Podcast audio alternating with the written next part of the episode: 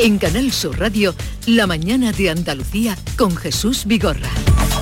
Y a esa hora el día por delante con Paco Ramón. Hola Paco. ¿Qué tal? Buenos días. Y el Consejo de Gobierno que va a aprobar hoy la reforma de la macroagencia TRADE. Fue la gran apuesta de la pasada legislatura para reordenar el sector público en Andalucía. Ahora el Ejecutivo andaluz saca del organigrama a la agencia andaluz, Andalucía Emprende.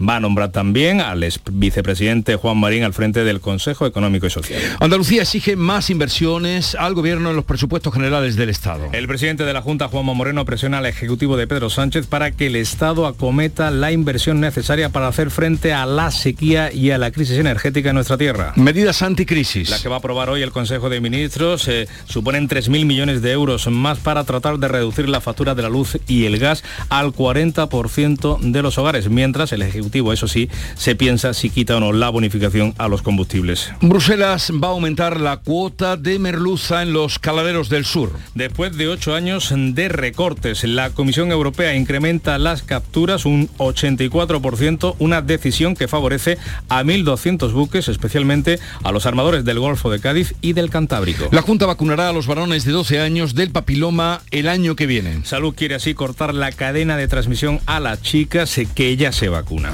Piden la suspensión de la elección de Rafael Mozo como presidente del Consejo General del Poder Judicial. El Supremo deberá decidir en 48 horas mientras siguen las negociaciones entre PSOE y PP y además hoy se produce un nuevo cara a cara entre Sánchez y Feijó en el Senado con este asunto como telón de fondo.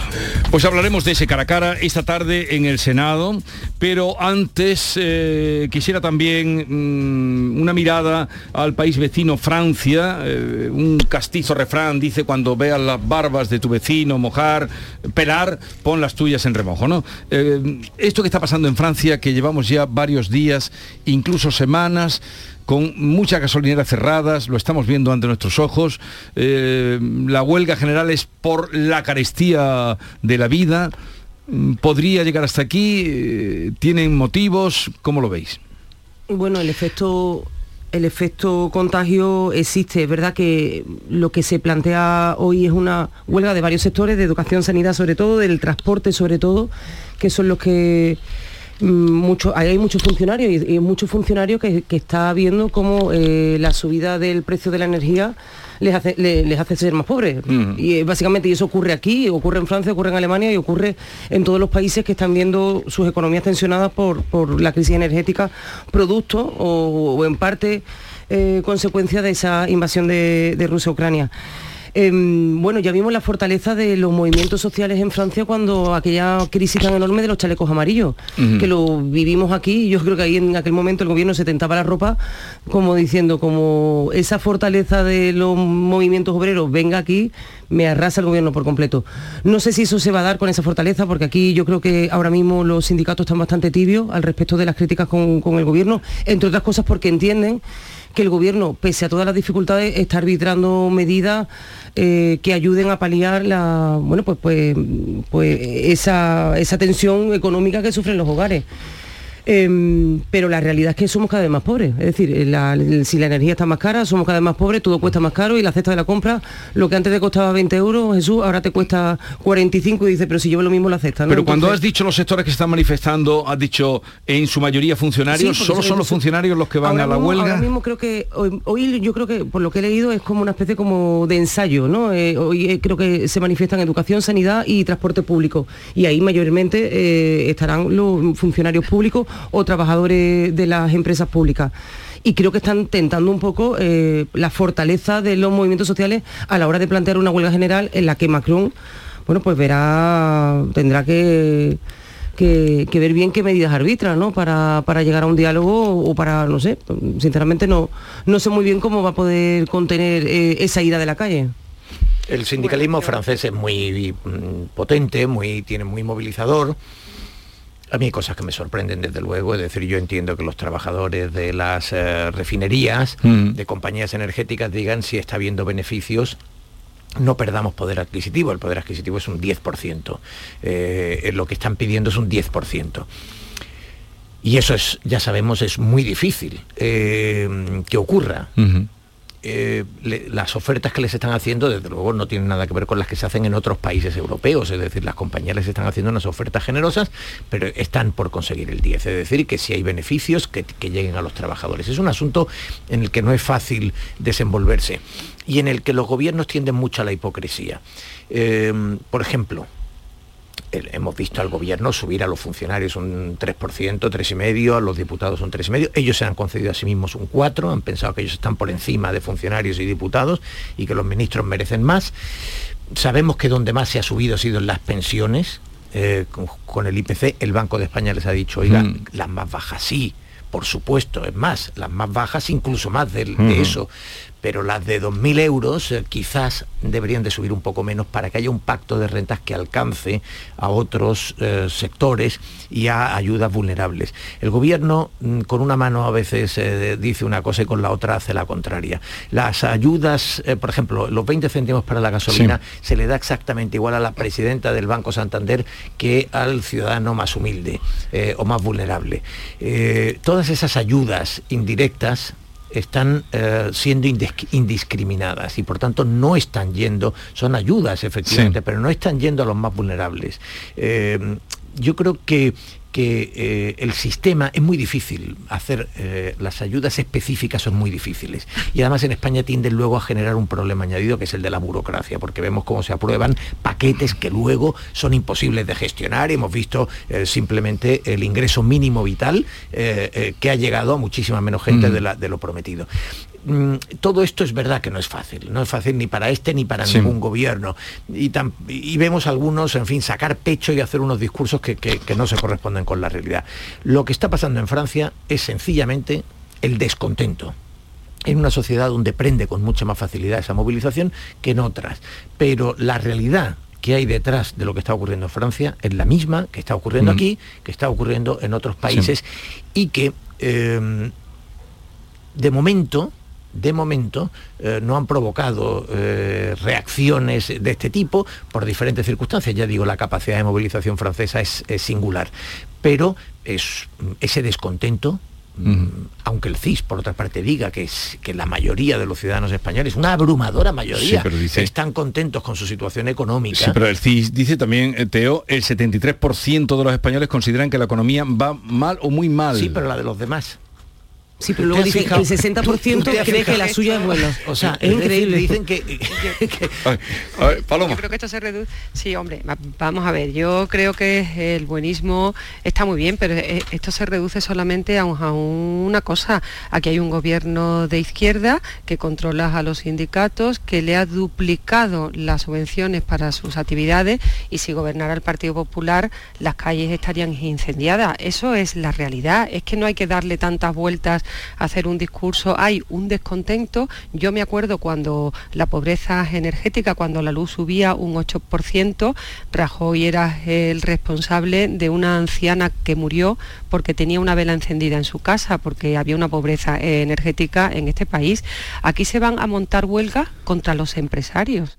Es que es alucinante lo que está pasando en este país. El efecto contagio yo creo que es absolutamente imposible. El domingo pasado en Francia hubo un primer ensayo, ¿no? Alentado por la, por la extrema izquierda, ¿no? Con Melenchón a la cabeza de la manifestación.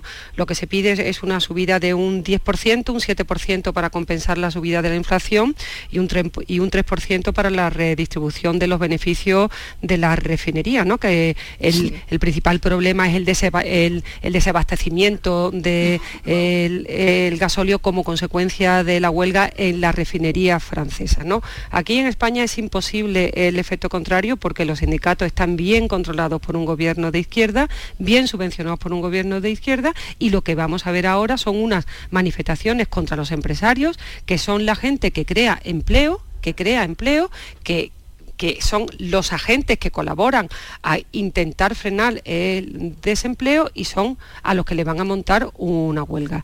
Yo creo que aquí no se va a producir absolutamente ninguna revuelta social, ninguna huelga y si no, tiempo al tiempo y lo veremos.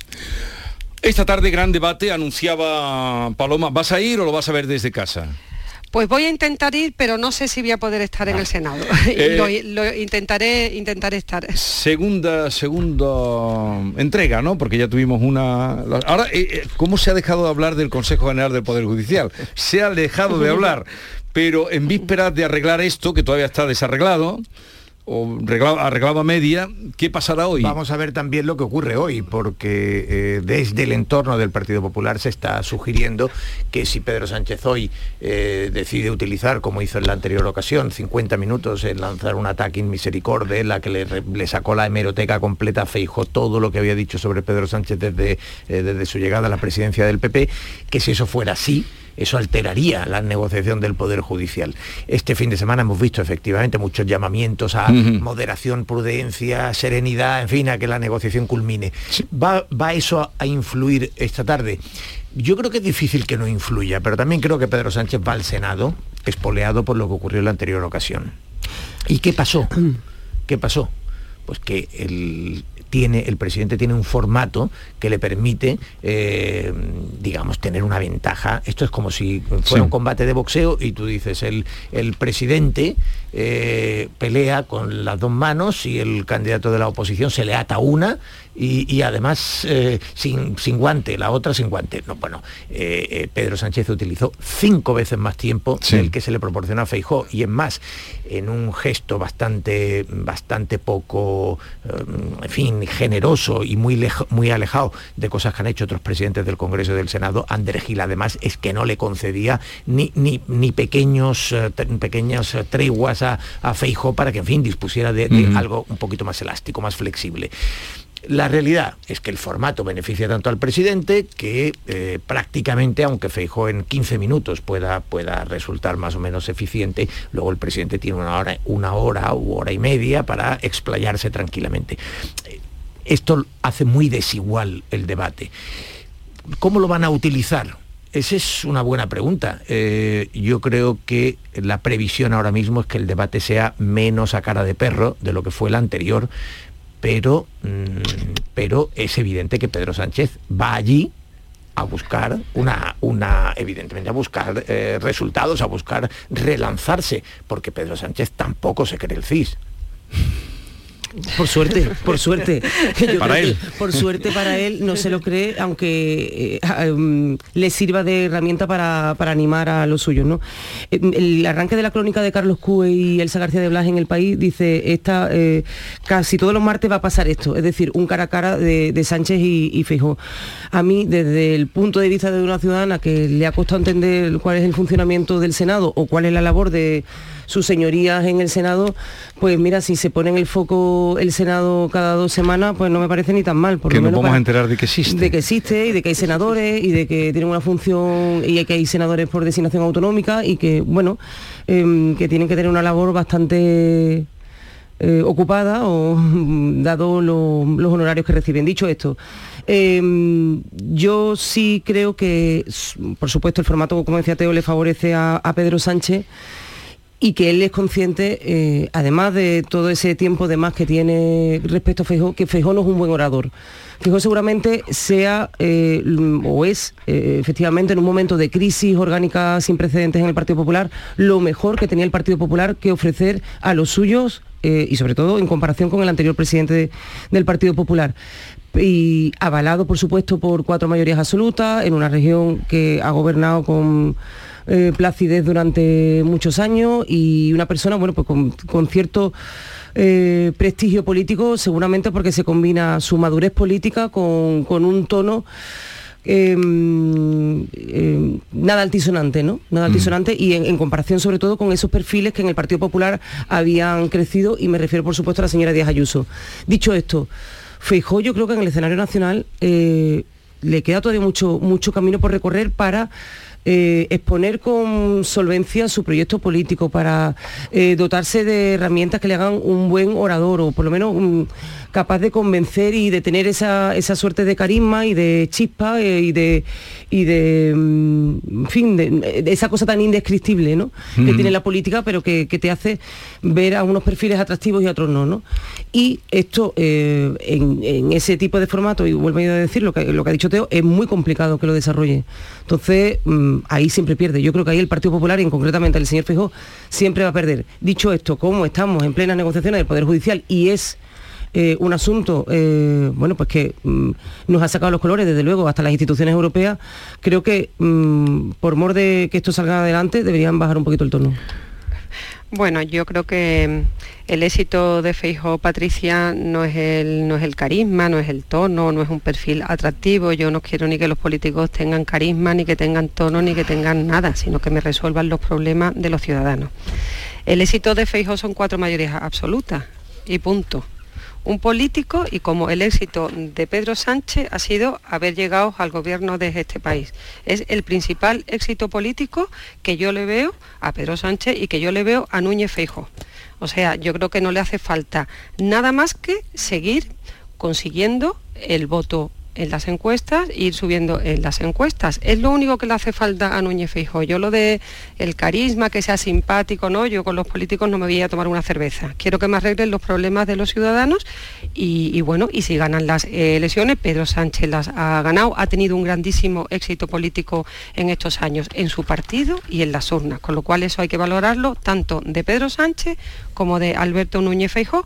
Dentro de un año habla elecciones generales y ganará el que consiga el mayor resultado en la calle y en las encuestas. Sí, a mí, a mí sobre, todo en, sobre todo en, en, la calle, porque yo lo del carisma y eso porque Aznar es que no tenía ningún carisma. ¿Os, acordáis de Aznar? Aznar no tenía ningún El carisma lo dan los votos. Cuando, cuando ganan... Exacto. Por eso te digo que Pedro Sánchez ha tenido... Hay una tesis que está muy bien, que es la de que el maillot amarillo da alas, que es verdad. Es decir, cualquier aficionado al ciclismo sabe que eh, un ciclista de tercera fila eh, se pone líder por una, por una escapada eh, loca en la cuarta etapa y lo mismo está siete u ocho días en, de líder y todo el mundo se sorprende de lo bien que corre, de la inteligencia y, es sencillamente que el maillot amarillo da alas, que tú corres en condición de, líder. A mí no me gusta desde luego esa idea, esa idea de que, perdona, mm, esa idea de que no está todavía a la altura de Madrid o no es, eh, en fin, no, no ha dado todavía la talla. Yo soy muy reacio yo soy, yo creo que yo creo que hay una cierta idea en eh, la periferia de que eh, de que Madrid es la que confiere eh, la talla. Y, me parece peligrosa esa idea de que te visitan y además ellos mismos te llegan desde, desde Madrid y, son recibidos como yo tenía un amigo arquitecto que decía los HIC, llegan los HIC, gente importante de la capital. Bueno, no, no, hay en todas las actividades hay gente extraordinaria en la periferia, también en la política. Y desde luego las cuatro mayorías de Feijóo están muy por delante como arranque en una carrera presidencial del aval que tenía Pedro Sánchez cuando lo hizo. ¿eh? en cualquier caso, muy breve, Paloma, venga, termina tú, muy breve. No, no, sí, no, no, he, podido llegar al debate del Senado muy breve. Yo creo que para estar a la altura política de estos tiempos, Pedro Sánchez tendría que tener el mismo tiempo y conceder el mismo tiempo que Alberto Núñez Feijó, con lo cual lo que va a suceder hoy por la tarde en el Senado es un ventajismo de Pedro Sánchez y para mí es un acto de absoluta cobardía. Pero bueno, eh, van porque pregunta, eh, sabiendo las, se las reglas. El formato. Las reglas. El formato este es que os tengo que decir adiós. Paloma, Paloma Cervilla, Teo León Gross, Patricia Godino, quedáis liberados ya. En un momento hablamos con Lorenzo del Río, presidente del Tribunal Superior de Justicia de Andalucía. Un abrazo. Este martes en el Eurojackpot de la 11 por solo 2 euros hay un bote de 70 millones. Y tan tatara millonario porque con el Eurojackpot, el mega sorteo europeo de la 11, no solo te haces millonario tú, también tus hijos y los hijos de tus hijos y los hijos de los hijos de tus hijos. Compra ya tu Eurojackpot de la 11, que son 70 millones. Eurojackpot de la 11, millonario por los siglos de los siglos. A todos los que jugáis a la 11, bien jugado. Juega responsablemente y solo si eres mayor de edad. Sabemos que tienes muchos planes y sueños por cumplir y en Cofidis queremos estar a tu lado. No esperes más y hazlos realidad antes de que las condiciones del mercado empeoren, suponiendo un mayor esfuerzo para ti. Sea cual sea tu proyecto, el momento es ahora. Llámanos al 900 84 12 15 o entra en cofidis.es para más información. Cofidis, cuenta con nosotros. Hay muchas formas de emocionar. A veces es algo tan grande como una obra de arte otras es tan breve como un silencio. Sí, hay muchas maneras de emocionarte, como las que te harán sentir la increíble silueta subcoupe del Audi Q3 Sportback o la increíble deportividad del Audi Q5 Sportback. Porque si buscas nuevas emociones, las encuentras. Disfruta sin esperas de las unidades disponibles. Red de concesionarios Audi. En Cofidis puedes solicitar hasta 60.000 euros sin cambiar de banco. Llámanos al 900 84 12 15 o entra en cofidis.es para más información. Cofidis, cuenta con nosotros. Canal Sur Radio. Estrés, reuniones, planificaciones. Respira. Si eres autónomo, en Caja Rural del Sur te ofrecemos la tranquilidad que necesitas. Cuéntanos tu caso y nos encargaremos de todo. Te esperamos en nuestras oficinas. Caja Rural del Sur. Formamos parte de ti. Si necesitas un electrodoméstico, ¿por qué pagar de más en grandes superficies? Ven y paga de menos en Tiendas El Golpecito. Tus primeras marcas al mejor precio y una selección de productos con pequeños daños estéticos con descuento adicional y tres años de garantía. Tiendas El Golpecito. Ahorra hasta el 50% en tus electrodomésticos. 954 100 193 y tiendaselgolpecito.es. Cruzas los dedos para pedir un deseo, para que te toque un premio, para que entre la pelota y para que te toque un buen dentista. ¿También vas a cruzar los dedos con tu boca? No lo dejes al azar. Confía en profesionales con más de 15 años de experiencia. Confía en The Implant. Pide tu cita en theimplant.com y no cruces los dedos. Cinco Océanos, la boutique del congelado, llega a Sevilla y abre su primera tienda en Cerro del Águila. Hasta el 1 de noviembre, jamoncito de muslo de pollo a 1,90 el kilo. Cinco Océanos, especialistas en productos congelados, variedad, calidad y precio con la mejor atención. Jamoncito de muslo de pollo a 1,90 el kilo. Cinco Océanos Cerro del Águila, calle Afán de Rivera 144. Nueva ley de pensiones. Yo puedo seguir trabajando si quiero, pero ¿qué me dais si sigo? Tienes dos opciones. La segunda opción te incentiva con un aumento en tu pensión del 4% anual por año trabajado, que incrementará el total anual de tu pensión durante todo el tiempo que dure la prestación. Ministerio de Inclusión, Seguridad Social y Migraciones. Gobierno de España. Andalucía registra exportaciones en récord. Para seguir creciendo, no te pierdas Estenda Global, el mayor encuentro sobre comercio exterior de Andalucía que se celebra los días 16 y 17 de noviembre en Málaga. Inscríbete en www.estendaglobal.es. Impulsa tu empresa en el mundo. Andalucía se mueve con Europa. Unión Europea, Junta de Andalucía.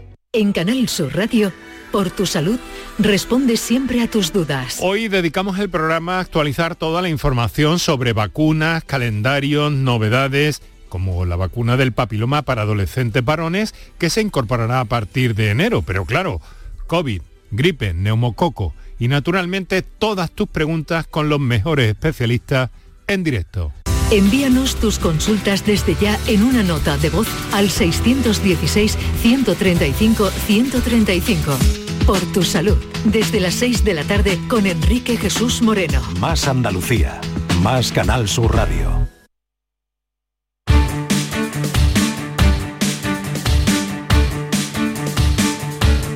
En Canal Sur Radio, la mañana de Andalucía con Jesús Vigorra.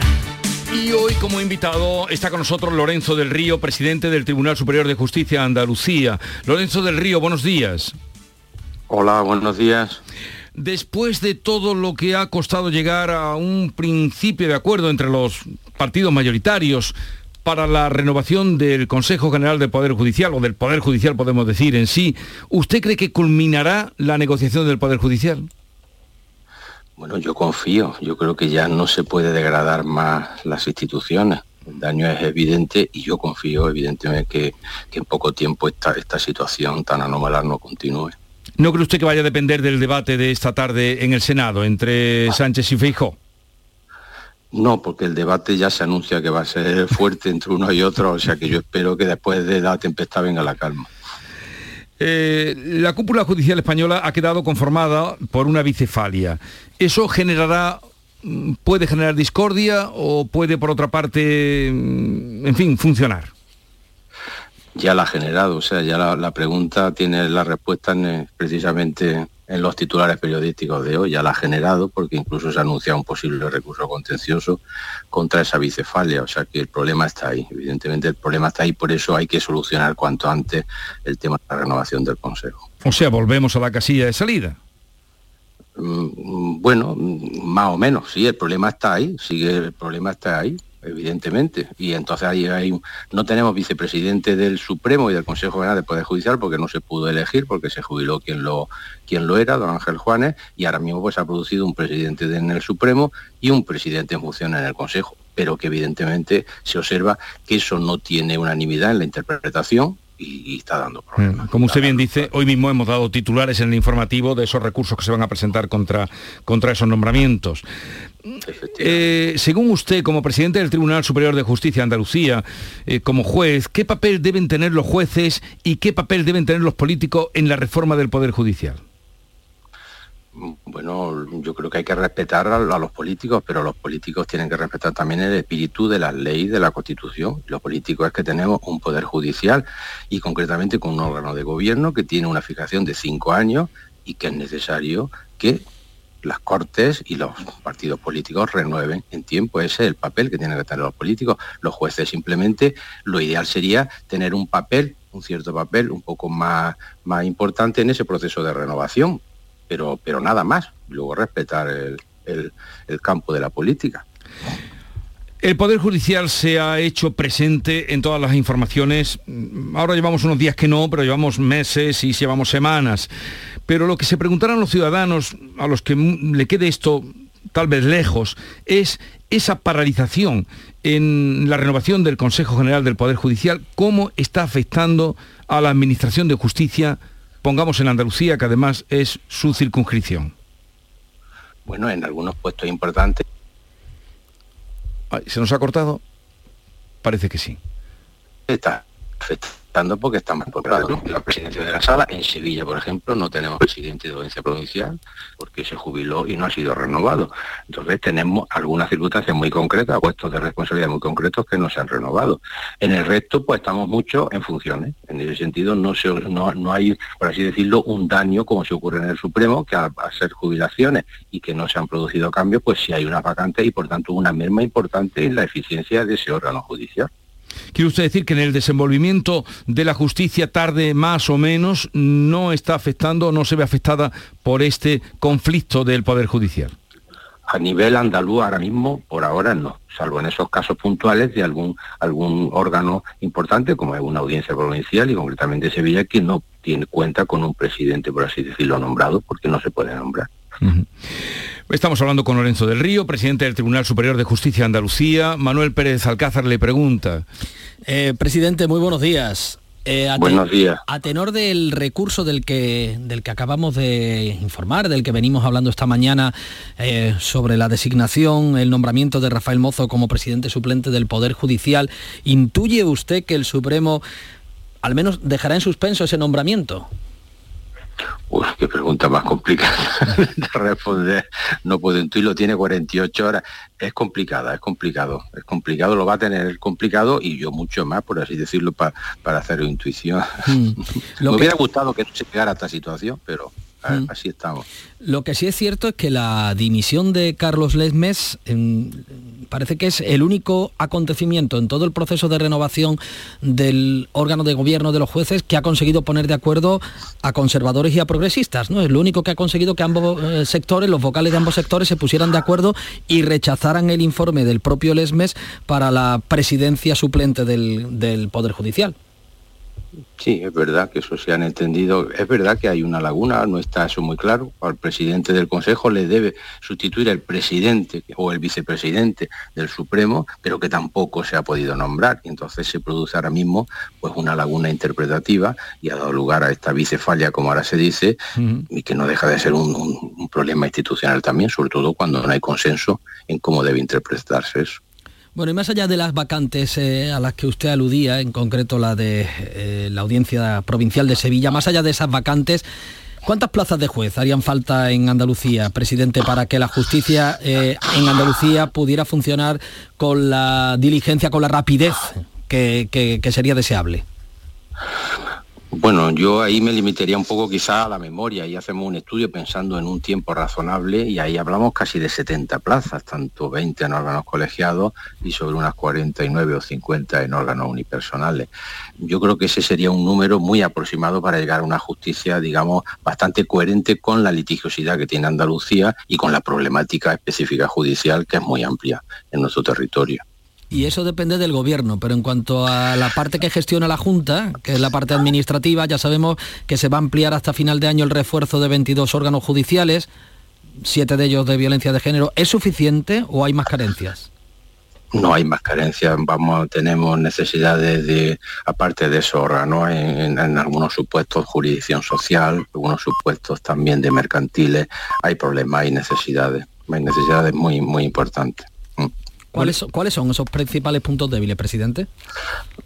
Los principales puntos de vista ahora mismo los podemos tener en la jurisdicción mercantil en algunos sitios porque estamos muy encima de qué puede pasar con el tema de los concursos una vez que ya las moratorias desaparecieron y con la crisis que no, al contrario que se agrava y, en la jurisdicción social pues que tenemos necesidad de recortar los tiempos. Entonces ahí es necesario contar con más jueces, con más refuerzos en las jurisdicciones sociales porque estamos trabajando a dos o tres años mínimo en algunos sitios y hay que reducir ese tiempo de respuesta. Pero entonces el retraso que están viviendo los ciudadanos eh, con juicios que se le están fijando para dos, incluso tres años, es por falta de jueces.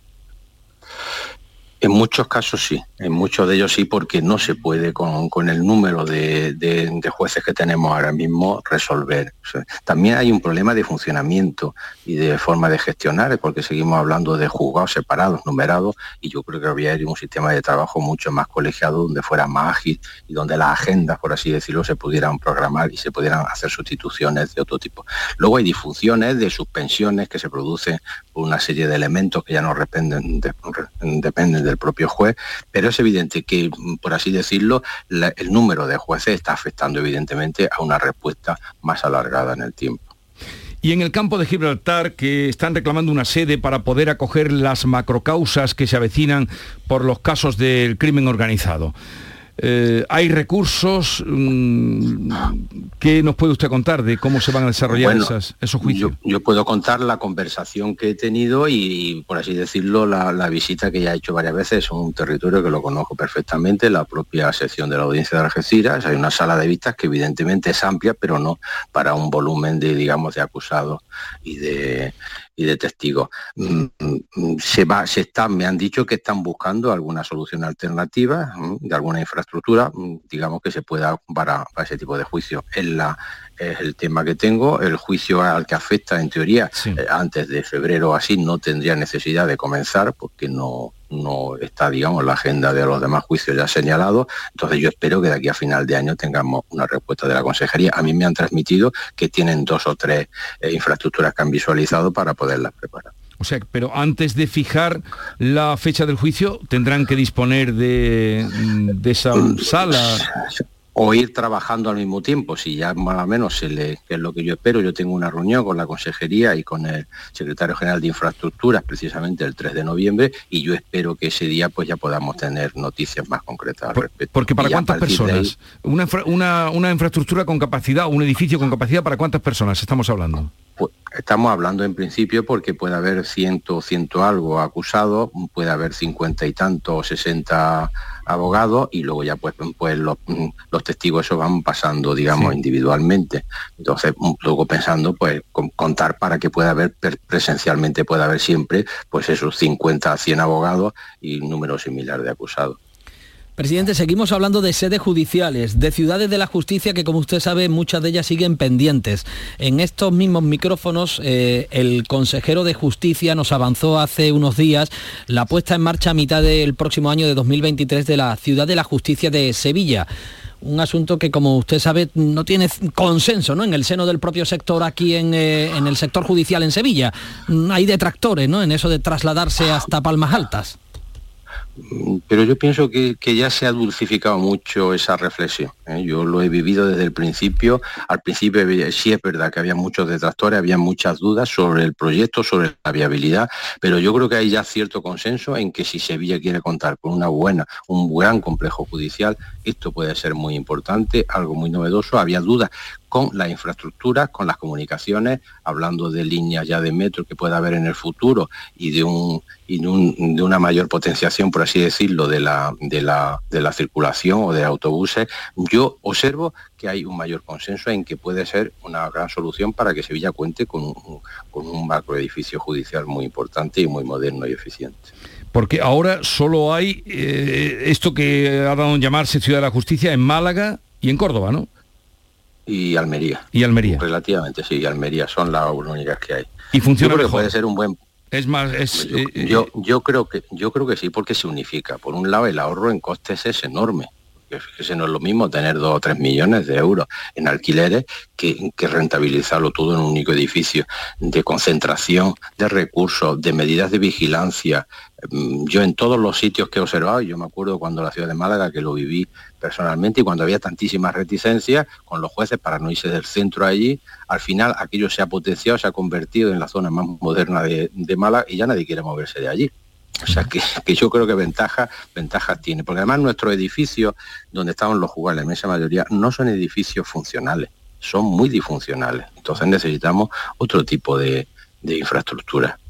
Habla usted de ahorro de costes, presidente, que no es cosa menor teniendo en cuenta la crisis energética de costes en general que, que tenemos encima. ¿Prevé usted que este asunto, esta crisis que estamos sufriendo, pueda aumentar la litigiosidad eh, a causa de, no sé, de los impagos, de la morosidad?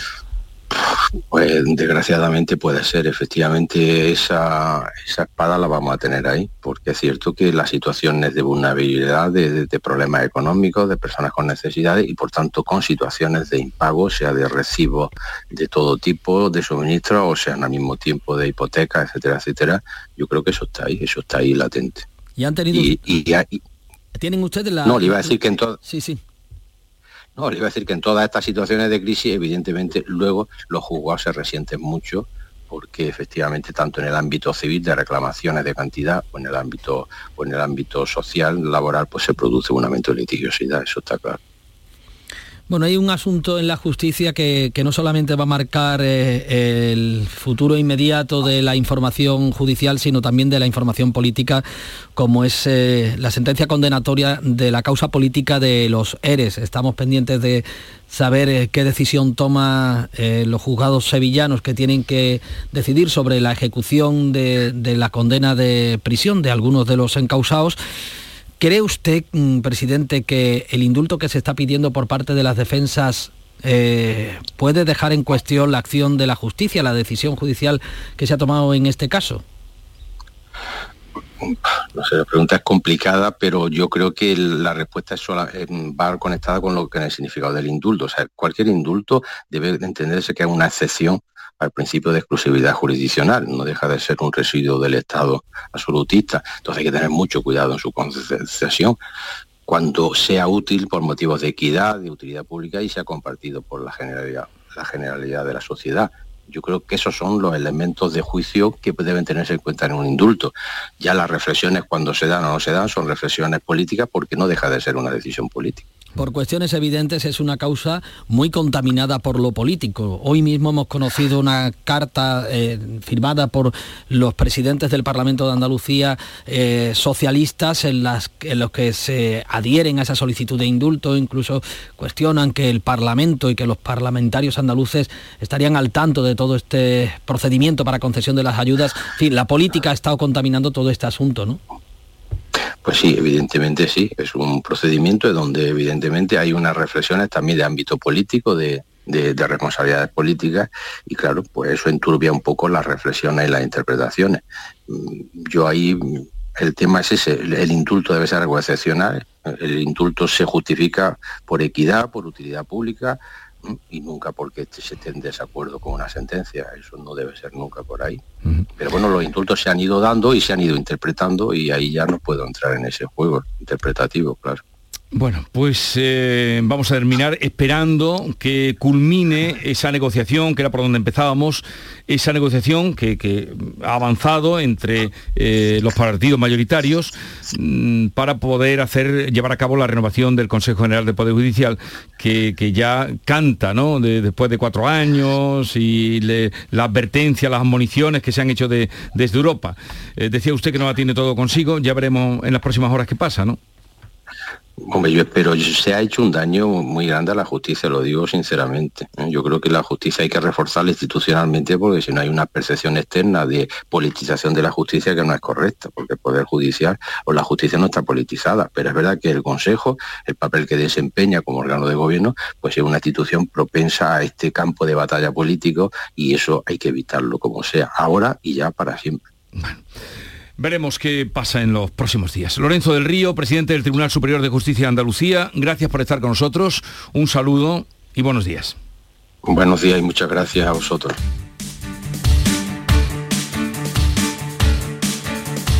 Manolo, hasta mañana. Hasta mañana Jesús, hasta mañana a todos. Eh, cambio de turno, cambio de parejas. Enseguida estará por aquí Maite Chacón, David Hidalgo. Les iremos contando lo que tenemos para hoy, día atractivo. Ahora le contamos cosas que hemos preparado para ustedes.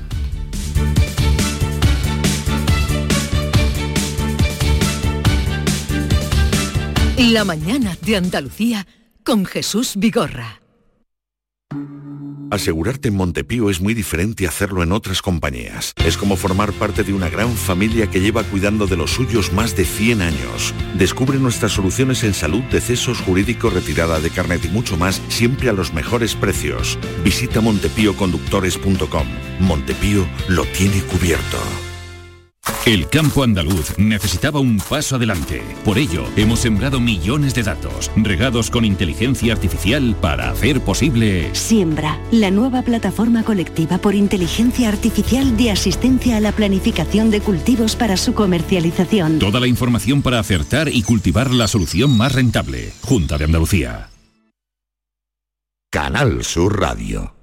Los próximos días 21, 22 y 23 de octubre, Bormujos celebra su fiesta de la cerveza artesana, donde además de disfrutar de una amplia variedad de cervezas realizadas de forma artesanal por productores de la comarca, tendremos música en directo, amplia variedad de talleres temáticos, actividades para los más pequeños y gastronomía local. Te esperamos el 21, 22 y 23 de octubre en el recinto ferial. Bormujos, ciudad consciente.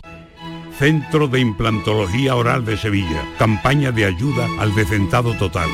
Estudio radiográfico, colocación de dos implantes y elaboración de la prótesis, solo 1.500 euros. Nuestra web, ciosevilla.com o llame al teléfono 954 22 22 60. Las noticias que más te interesan las tienes siempre en Canal Sur Mediodía Sevilla. Y este viernes te llegan desde el Ayuntamiento de Bormojos, que organiza tres citas importantes para el municipio. La Feria de la Cerveza Artesanal, la Feria de Moda Sostenible y la Feria de la Tapa. Canal Sur Mediodía Sevilla, este viernes 21 de octubre a las 12 en directo desde Bormujos, con la colaboración del Ayuntamiento de Bormujos. Nueva ley de pensiones. ¿Puede ser que mi pensión pierda poder adquisitivo con el tiempo? Con la reforma de la ley, las pensiones se actualizan cada año al mismo nivel del IPC.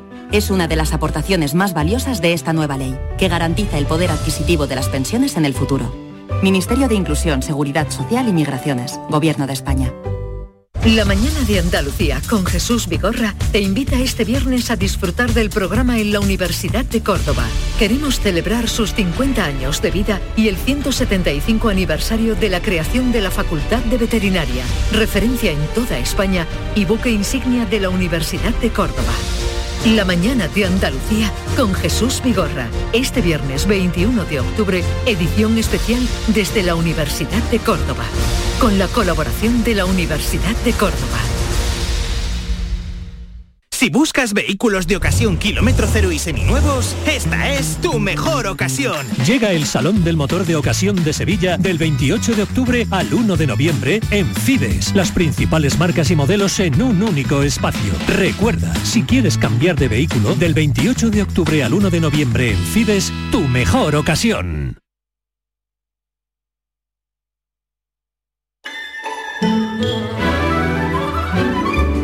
Esta es La mañana de Andalucía con Jesús Vigorra. Canal Sur Radio. Maite Chacón, buenos días. ¿Qué tal Jesús? Buenos días. David Hidalgo, buenos días. David el Nomo me decían a mí en el, en el instituto. ¿En serio? Sí, es que era la época de los dibujos animados, David el Nomo. Pero habría más David en tu clase. Bueno, David, en mi época había mucho David, se puso de moda ese nombre, pero a mí me han dicho muchas veces David el Nomo y se han metido mucho conmigo. Y hoy está, Ay, está de moda David el Nomo. ¿Cuántos se han metido con él? ¿Cuánto ha sufrido en esta vida? ¿Tú sabes que David el Nomo es el primer dibujo animado de la historia que tenía carácter ecológico? ¿Tú te fijaste que David el Nomo siempre cuidaba la naturaleza, lanzaba un mensaje de, de cuidar el ambiente y él cuando muere, espero no hacer spoilers, cuando él muere se convierte en un cerezo, en un árbol. ¿Tú no lo sabías eso? No, ¿Estás diciendo que David no, Nomo sí murió? recuerdo que él... No me des ese disgusto, Bueno, murió con favor. 400 años, el hombre tuvo una vida muy plena. Está diciendo sí recuerdo- David Nomo no puede morir. Sí recuerdo, chiquillo. recuerdo la, en fin, la precaución que tenía eh, por la vigilancia de la naturaleza, pero mm, lo que se convirtió en un cerezo no. Sí, se convirtió en, ¿En un el Valle cerezo. del Jerte? En el Valle del Jerte hay unos. yo me llevé años buscando en los bosques a ver si veía un gnomo. Es que yo creía en los gnomos. Gracias a esta serie. ¿Pero hasta qué edad creíste en los gnomos? Pues hasta hace ¿Hasta los poco, ¿eh? 25? Todavía me pongo algún gorrito rojo alguna vez. Bueno, la cosa es que ha muerto el creador de David el Nomo, Eso es lo que Claudio Bien. Boyd. El- le llamaban el Walt Disney español. Él fundó una compañía, BRB, que se dedicó a la animación, a la animación de, para televisión. Fue productor y creador de series como David el Nomo, que estamos oyendo la canción. Ah, vamos a cantarla. Y. Esa parte no me la sabía yo. Si me quieres conocer con Mucha atención. A ver ahora. Los enemigos a Ah, los es que esto es más difícil. Tienes que este- poner la primera parte para más que de la este cantemos. Jesús, ¿tú nunca le has dado un beso a alguien con la nariz? Porque esto se puso muy de moda. Sí, la época... Eh, los gnomos se besaban frotándose la nariz. Es que ustedes sois muy mayores. Oye, Y, eh, eso no lo viste Será ustedes. el tipo, yo me sé la canción de memoria. Cuando estaba David el Nomo, ustedes estaban ya buscando novia y novio por ahí, no. ¿Alguna otra Estábamos creación de, de este señor? Hagamos Bueno, se- honores. seguro que los que nos están escuchando se acuerdan del famoso La Vuelta al Mundo de Willy Fox.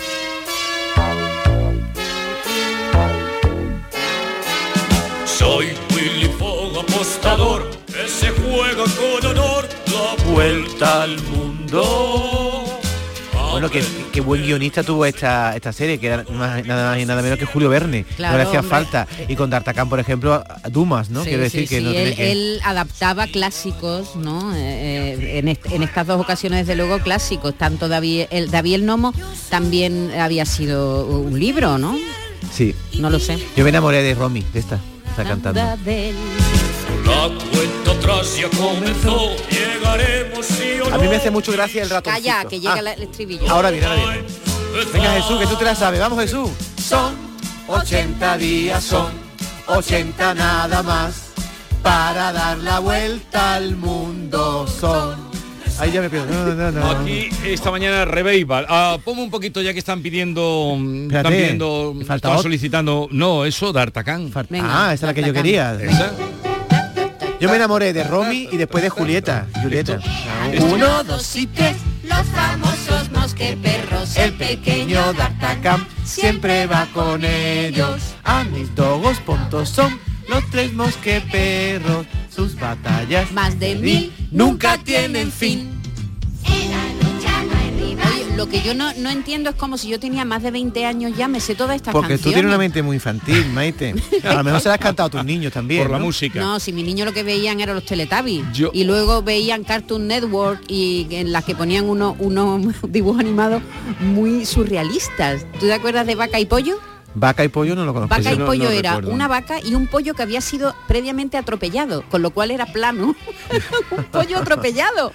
Y Ed y Eddie eran también, bueno, geniales. La verdad Yo- es que Cartoon Network tenía unos dibujitos fantásticos. En la época de mis hijas, los dibujitos que poníamos era eh, Doraemon ¿eh? Y los Teletubbies.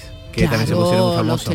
Pero este señor que ha fallecido, del que estamos hablando, no solo fue el productor de David el Nomo, La Vuelta al Mundo y de Artacán, Bueno, el también creador de estos el creador, él también distribuyó aquí en España dibujos animados de la Warner como La abeja maya, Ujú. Vicky el Vikingo y Mazinger Z. O sea que Sí. este hombre realmente merece el nombre de Walt Disney Sí, español. él trajo, diremos, la animación japonesa que, Sí. que se hizo tan famosa en esos años y, y nosotros nos hemos criado un poco con eso, ¿no? A- al menos su nombre que quede aquí en este pequeño reconocimiento, Nacido Claudio en Palma de. Mallorca ah, y ha muerto con, con 82 De, años. de padre catalán y madre escocesa. ¿Tú no te vas a cantar nada, Jesús? A o ver? Tú- eh, en tu- en tu- no en tu- estoy para cantes hoy. Pero en tu Eh, época de niño, ¿tú qué, qué es- veías? Bueno, ma- anteriores a estos, pero yo estos ya era joven cuando esto que estáis contando. Entonces, los- los Pero dibujitos tuyos, ¿cuáles eran? La los gata loca, D'Artagnan me da mucha alegría porque eran sábados. El D'Artagnan, como no había tantas televisiones, entonces era el sábado cuando tenías que ver esto. Claro, esto me suena sábado por la tarde. Después de comer, estábamos esperando todos Sábado los por la tarde. a que pusieran Bien. los dibujitos. Vamos Bueno, a salir un poquito de la infancia ya, vamos a salir un un poquito de la momento, un infancia momento. y vamos a la juventud. Lo último ya. Eh, Jesús y yo, después de comer, a ver si me dice que sí, a lo mejor no me dice que no. Después de comer los sábados, ¿sabes a quién veíamos? ¿A quién? A Marisol. ¿O no?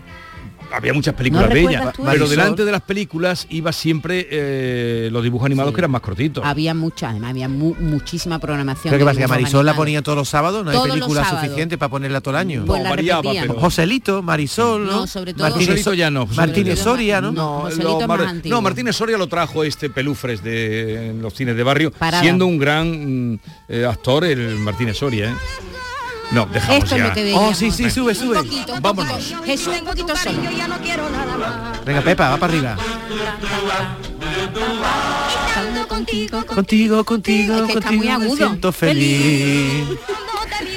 Hablemos ahora, vamos a subir un poquito la edad y nos vamos a la juventud. Y en la bigorra, pero era un y en cortapunto, la estamos aquí pasándolo bien. Tenemos, tenemos problemas. ¿Qué ha pasado? Bueno, la juventud y no es lo que no es la, La juventud baila, era también de los sábados. También. la juventud también. baila también era de los sábados. La juventud ahora baila menos, Oye, vamos a hablar sobre todo de- a la hora de buscar piso. Vamos a hablar de vivienda hoy en el tema del día. Queremos, eh, hombre, queremos que nos llame la gente joven si tiene alguna dificultad para encontrar. Yo ya no digo que le den una hipoteca o que se compre una casa, eso yo lo veo casi imposible, ¿no? Incluso los problemas que tiene la gente para acceder al alquiler, porque el alquiler está subiendo muchísimo, sobre todo en las grandes ciudades. Es verdad que en las localidades más pequeñas menos, pero en las grandes ciudades, pues en Málaga, en Sevilla, en Madrid, en Barcelona, está subiendo de una manera, mm, vamos, considerable. Eh, también hay un problema con la subida del Uribor, claro. Eh, se- eh, Sí, por baja eso afecta ya las hipotecas. Claro. Pero hoy es lo... decir, que, que diremos que el sector de la, de inmobiliario, el sector de la vivienda está convulso. Hemos traído un invitado que además él, él es un hombre que eh, lo- no es la primera vez que viene aquí, se llama Joaquín Caraballo Zamora, es gerente de una inmobiliaria que se llama como él, Caraballo, que fue de los que más ha vendido en los últimos años vivienda y entonces tiene una idea de cómo está el mercado ahora mismo. Pero el dato más alarmante, Maite, es que los, los alquileres de los jóvenes han subido ocho veces más que los sus salarios. Sí, sí. O sea, prácticamente barbaridad. imposible de alquilar. media, estamos hablando de media, no en todas las ciudades ha subido al mismo nivel, pero es verdad que los alquileres han subido mucho y eso retrasa todavía más la edad de emancipación de los Y la jóvenes. pregunta es, La pregunta es, pues, ¿tiene problemas para encontrar piso? ¿Le han subido el alquiler de su vivienda en los últimos meses? ¿O le han avisado ya de que va a haber mm, rec- mm, dentro de poco una subida? Busca alquiler y está prohibitivo. ¿O eh, quiere comprarse una vivienda y tiene problemas y, en y el está banco más prohibitivo, para que le concedan una hipoteca? hoy Si mercado está- de la vivienda, mercado inmobiliario. Si se está viendo afectado de alguna manera con esta... con Hoy este mercado sector. inmobiliario, cómo les está afectando y cuando esté aquí Joaquín Caraballo, que ya verán ustedes cómo habla, también podrán hacerle preguntas en torno a la situación del mercado inmobiliario. Uno de los factores que están influyendo para que haya menos alquileres y como hay menos alquileres suba el precio es la gentrificación.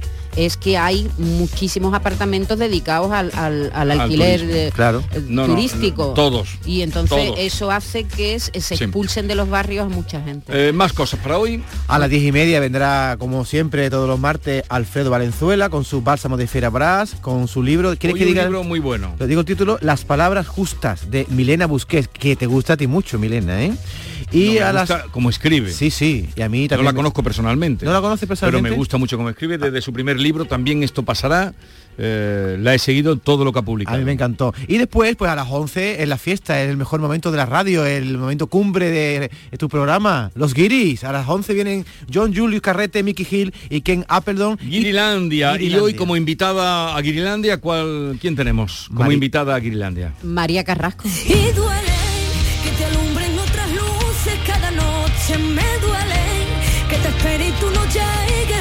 siempre. Me duele, me hiere, me duele. Porque nunca somos nunca, porque siempre somos siempre. Me duele que te alumbren otras luces cada noche me duele que te espere y tú no llegues donde siempre me duele, me quiere, me duele, porque nunca somos nunca. El de Cádiz estará con nosotros a partir de la... Bueno, cuando llegue. Que por cierto, cuando he visto el videoclip, veo, uy, un videoclip de 8 minutos, que canción más larga. Y no tiene 8 minutos, sino que es una novedad, yo no lo he visto nunca. Es un cortometraje previo para contarte la historia y contextualizar por qué le duele. Es decir, te va explicando una pequeña ¿Y a ti película. qué te duele? A mí me duele mucho, por ejemplo, ayer que mi hija me dijera que, que apagara yo la luz. Digo, vamos a ver, Daniela, mi hija se llama Daniela. Estaba en el salón y había hecho la cena y estaba la luz encendida. Digo, ¿la luz quién la apaga? Dice tú, digo, ¿a que no te duele? Pues a mí me duele. Que después venga el recibo de 200 euros de una discusión de que yo tenía que cubrirle a ella sus gastos. Ya, pero tú apagas las luces que va encendiendo. O tú no tienes ese problema con tus hijos, Maite. Es que ahora mismo estoy prácticamente sin niños en mi casa. Tengo el nido vacío. Yo voy apagando luces. Ella va encendiendo. Ella va encendiendo tengo el cuando nido se casi, sola. casi vacío porque tengo un, un sisi, un niño que trabaja y estudia y una niña que está afuera. Imagínate. Un si sisi que, un sisi que es. Un sisi, ¿tú no has visto las noticias últimamente? No, La estaban los, estaban los nini, los, ni estudia ni No, trabaja. es que hay cada vez más en España sisi, ¿Qué son los sisi? los jóvenes que estudian y trabajan a la vez.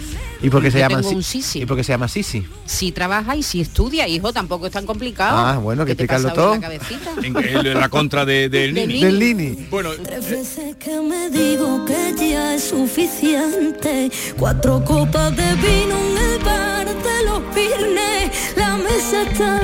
Mercado inmobiliario hoy a partir de las 10 de la mañana y vamos ya a darle el paso a García Barbeito que hoy nos habla de la violencia otra vez, una vez más, en el fútbol, pero en el fútbol juvenil. Muestra lo peor de sí mismo ha ocurrido en nuestra tierra, en Sanlúcar de Barrameda, y García Barbeito, anotador, apuntador de todo, no quiere clamar en el desierto contra la violencia sin sentido de un juego entre chavales. Querido Antonio, te escuchamos.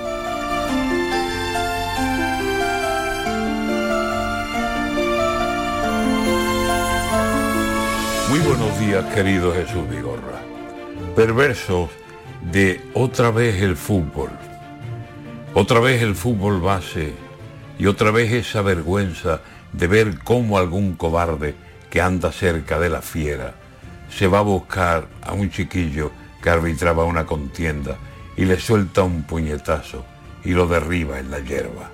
Esta vez el escenario Sanlúcar de Barrameda. Un 2 a 1 origina en algunos una guerra. Un gol, ya ven qué delito, aunque el árbitro incurriera en error involuntario. ¿Qué quería? ¿Matarlo? ¿Bestia? Así de valiente eres con un niño que no piensa que un animal como tú quiere vengar como sea un error, cacho tarugo. Con un igual, ¿no peleas? Y lo malo es que allí nadie fue a detener a la bestia. Y lo malo es que había niños. Vaya ejemplos que presencian. Ahora al tío, ¿qué le cae? ¿Cómo de grande su pena? Mañana en los mostradores presumirá de su gesta y no habrá un mal escarmiento que lo meta por vereda. El fútbol es un deporte en esos campos que dejan que animales como este anden sin bozal ni riendas. Eso aprenden los chavales, lo que este ceporro enseña. Eso es lo que los chiquillos van a recibir de muestra, un quincón de la tribuna que a un joven árbitro pega, porque el muchacho no vio una falta o una tarjeta, le sacó a uno de los suyos, pitó penalti y no era. Si se trata de un deporte, ¿qué hace ahí ese montaguerra? Se nos está yendo el fútbol de las manos cuando juegan partidos de regional. Fútbol base, vaya pena, mientras sigan ahí creciendo cobardes de esta ralea, mulos falsos que dan coces con las peores ideas.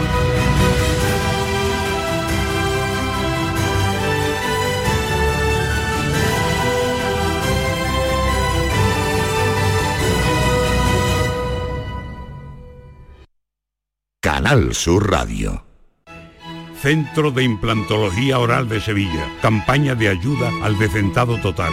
Estudio radiográfico, colocación de dos implantes y elaboración de la prótesis, solo 1.500 euros. Nuestra web, ciosevilla.com o llame al teléfono 954 22 22 60.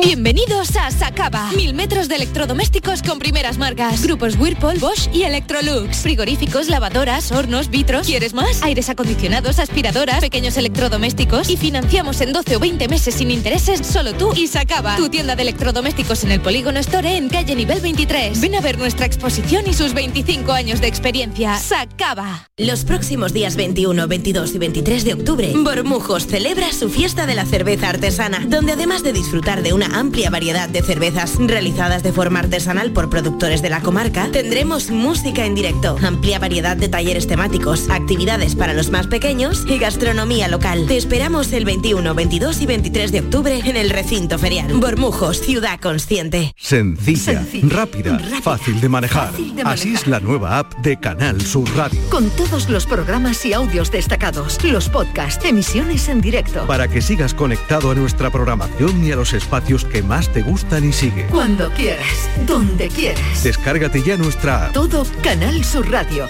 Radio Andalucía Información, Canal Fiesta, flamencoradio.com y Canal Sur Radio Música para ti. Cuando quieras, donde quieras. Más Andalucía, más Canal Sur Radio.